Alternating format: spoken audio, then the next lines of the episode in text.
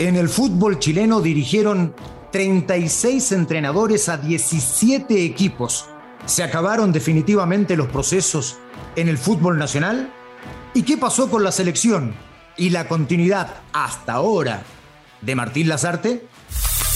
Esto es Footbox Chile, un podcast con Fernando Solabarrieta, exclusivo de Footbox. ¿Cómo les va amigos de Footbox Chile? En esta que es la última semana del año, lo habíamos hablado algo el lunes y de seguro vamos a hacer muchos balances el día viernes. Pero en esta oportunidad queremos tocar un tema que tiene que ver con lo que sucedió en el año y que es súper preocupante. Es cierto, tal vez esto ocurra en casi todas las eh, partes del mundo donde hay un mercado futbolístico importante, lleno de premuras y ansiedades, incluso en Inglaterra, donde los procesos eran mucho más largos. A eso me refiero, a la continuidad de los técnicos. Y en el campeonato chileno resulta que este año dirigieron 36 entrenadores en 17 equipos. Y solo tres de ellos estuvieron durante todo el año y van a continuar para la temporada 2022. Esto, vamos a partir por allí, son Cobresal con Gustavo Huerta, de gran trabajo, Ñublense con Jaime García, que lo metió en la Sudamericana, otro gran, gran trabajo, y Gustavo Quinteros, que enderezó a Colo Colo en este año e incluso perdió el título después de haber peleado el descenso en la temporada anterior. Lo cierto es que hasta ahí esto parece normal, o incluso diría yo anormal, en razón de lo que ocurre en el fútbol, no solo chileno, insisto, en el fútbol en general. A saber, Guachipato partió con Juan José Lubera y luego terminó con Mario Salas. Curicó Unido con Martín Palermo y después Damián Muñoz. Melipilla tuvo a John Armijo, a Rodrigo Córdoba y a Cristian Arán. O'Higgins, Dalcio Giovagnoli y Miguel Ramírez. Everton, Roberto Sensini. La Universidad de Chile con Rafael Dudamel, Esteban Valencia en un interinato y Cristian Romero en otro interinato. La Serena con Miguel Ponce, Óscar Correa e Ivo Basay. Palestino, José Luis Sierra y terminó Patricio Graf. Antofagasta, Juan José Rivera y Diego Rebeco. La Unión Española partió con Pelicer y terminó con César Bravo. Unión La Calera, Luca Marco Giuseppe, una rareza, un técnico que provenía de la tercera división de Argentina y que por supuesto no tuvo resultados, y Francisco Paqui Menellini. En Audax, Pablo Mitamina Sánchez de buena campaña, pero no continúa en Audax. Y la Universidad Católica, que ya sabemos, sacó a Gustavo Poyet en el momento justo y terminó con Cristian Paulucci en un rendimiento superior, superior digo, al 90%. Me falta el caso más increíble, Santiago Wanderers. Comenzó con Ronald Fuentes, siguió Víctor Rivero, luego tomó Emiliano Astorga, después Domingo Sorache y entre medio hubo un interinato que duró apenas un partido de Moisés Villarruel y terminó con Jorge Garcés. Seis técnicos en un año. Lo de Wanders es increíble y de alguna manera también explica el descenso de la entidad Caturra. Lo cierto es que esto ya es común en el fútbol chileno, porque si yo digo ahora 36 entrenadores para 17 equipos parece realmente una cifra increíble. Sin embargo, el año pasado hubo 40 40. A mí me parece que todo eso es una exageración. Y cuando se interrumpen los procesos de esta manera, la verdad es que las instituciones no avanzan. Y basta ver a aquellos técnicos que hicieron, aquellos equipos, digo, que hicieron muchos cambios de técnicos para ver en definitiva sus resultados y el rendimiento futbolístico durante este año 2021. La mayoría de ellos no tuvo los resultados esperados. A diferencia de aquellos que mantuvieron a sus técnicos y que terminaron teniendo un buen año. Salvo, claro, la Universidad Católica, que supo corregir a tiempo para sacar a Gustavo Poyet y terminó con Cristian Paulucci. Pero los demás, todos estuvieron sumamente complicados. Entonces la revisión es, ¿qué pasa en el fútbol chileno con esta continuidad de técnicos, con esta suerte de histeria? Es cierto, propia de la sociedad que nos convoca y propia no solo de la ciudad, sociedad, digo, de nuestro país, sino también probablemente del mundo, donde hoy es todo para ayer, todo inmediatista, todo debe ser resuelto de inmediato y los resultados son fundamentales, pero los resultados apuntan a la victoria permanente. Si un técnico pierde tres o cuatro partidos seguidos, lo más probable es que su puesto esté en duda.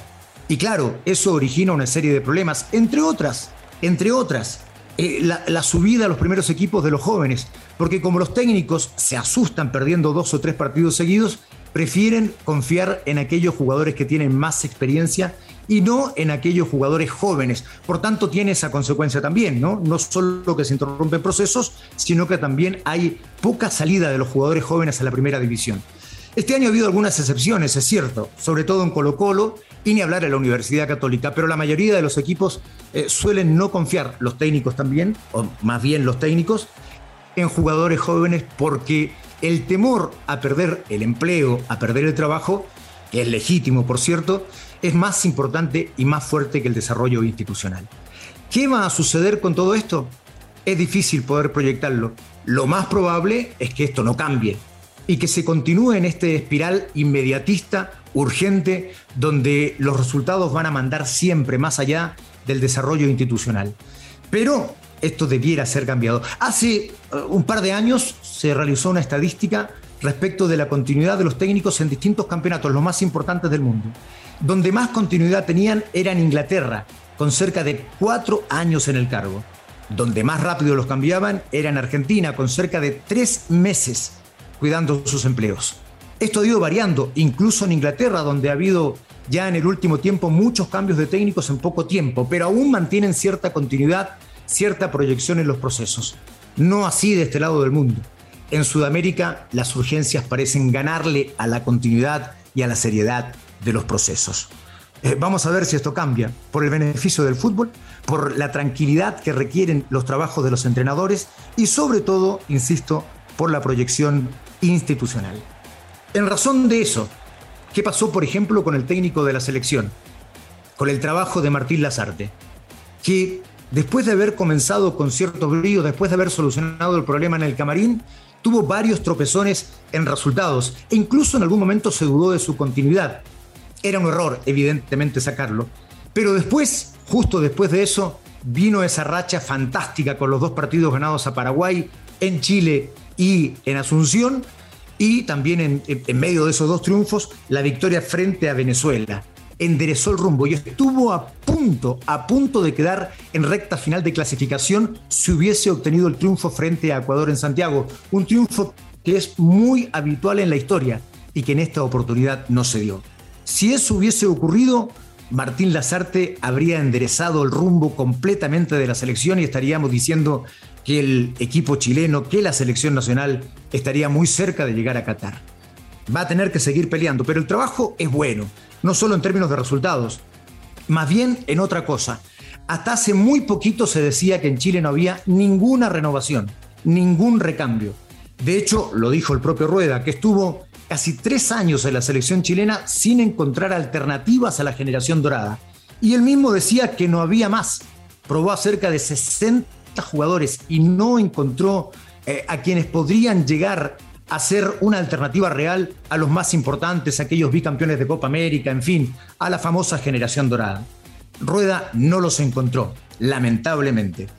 Pero después, Lazarte dio un golpe de timón y desmintió absolutamente lo que decía Reinaldo Rueda, porque efectivamente había alternativas, había recambio. Y allí aparecieron Sierra Alta, Vegas, aparece también Kusevich, eh, la, continuidad permanente ya de Maripán, de Pulgar, que eso ya venía de antes, es cierto. Aparece Suazo como alternativa de lateral izquierdo, vuelven a convocar a Mena, que increíblemente nunca estuvo en el proceso de Reinaldo Rueda. Después aparece sobre todo, sobre todo Marcelino Núñez, jugadorazo de la Universidad Católica, que ya apunta a la titularidad de la selección chilena. Y arriba, Cristian Montesinos, además de Ben Brereton. O sea, muchísimos nombres que no estaban en el radar de rueda y que efectivamente hoy pueden ser completamente una alternativa real para la selección. Ese es para mi gusto el gran trabajo de Martín Lazarte. Obviamente debe tratar, no tratar, debe lograr la clasificación al Mundial, para eso fue traído. Pero este trabajo ya de recambio habla bien de lo que ha hecho en su proceso. ¿No? Buscando y encontrando jugadores que puedan ser alternativa en la selección chilena. Por eso creo yo que lo de las artes es un paso adelante y por eso me parece a mí que es muy importante que lo mantengan. E incluso más, que lo mantengan después de terminado el Campeonato del Mundo, donde espero que Chile esté, y si no, también es necesario continuar con este proceso. A propósito de lo que estábamos hablando en el comienzo, ¿no? Después de este caos que existe en el fútbol chileno, después de estas urgencias histéricas casi de cambiar y cambiar técnicos cuando no ganan, lo de la selección debe ser un ejemplo en contrario, un ejemplo de continuidad de procesos, un ejemplo de un proyecto a largo plazo. Y para eso, y este es el último nombre, se ha traído a Francis Cajigao. Y Cajigao ha hecho un buen trabajo.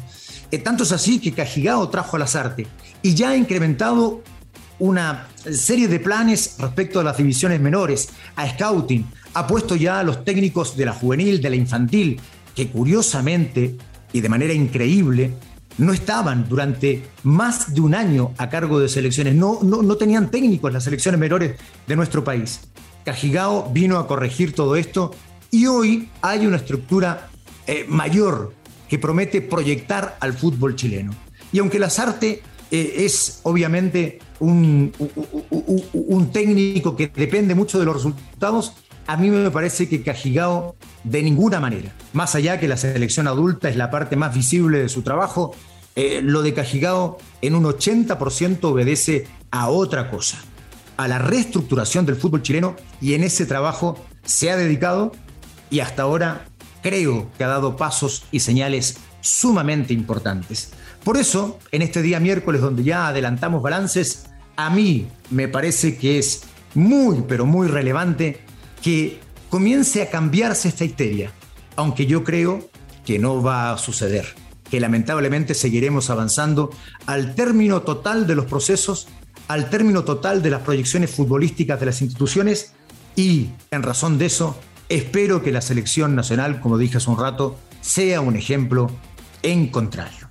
Bien, que terminen de manera maravillosa estos dos días que quedan del año. El día viernes nos vamos a reencontrar ya para hablar de balances de lo que ha sucedido en esta temporada 2021 con los equipos grandes, con los escándalos, con las polémicas con las que se cerraron los campeonatos, también por supuesto con lo que sucedió en competencias internacionales, en fin, balances para el día viernes. Eh, gracias como siempre por escucharnos en Footbox Chile, lunes, miércoles y viernes. Nos reencontramos en el último día del año, el día viernes. Abrazo grande para todos.